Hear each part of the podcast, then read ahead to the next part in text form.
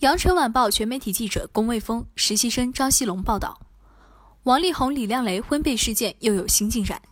十二月十八日晚，王力宏父亲发布手写信，称李亮雷借怀孕一事逼婚王力宏，并称结果竟然是我一生中最大的遗憾。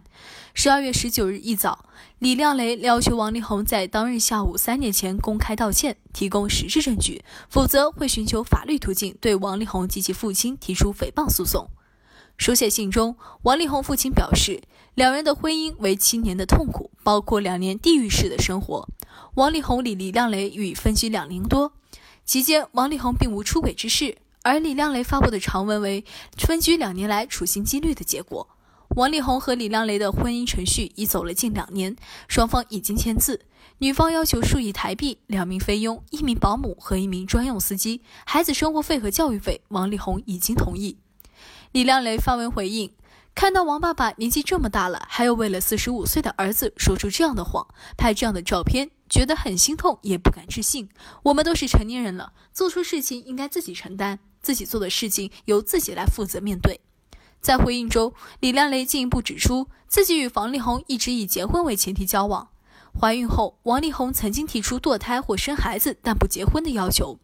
对于王力宏父亲指出的数亿台币与赡养费的要求，他表示没有要求过，也曾声明自己会一力承担孩子的生活费和教育费。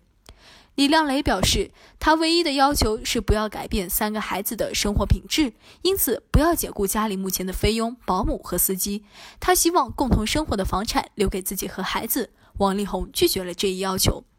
回应提到，二零一九年台北演唱会几个月后，王力宏开始用各种方式逼迫女方离婚，但两人依旧跟孩子保有正常和谐的家庭生活。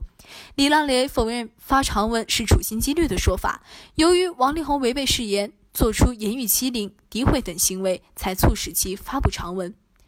李亮雷同时发出王力宏试图收买他的信息截图。信息中，王力宏表示：“如果你现在发声明道歉，跟大家说你昨天其实是神志不清发的文，现在跟孩子住的房子就给你。”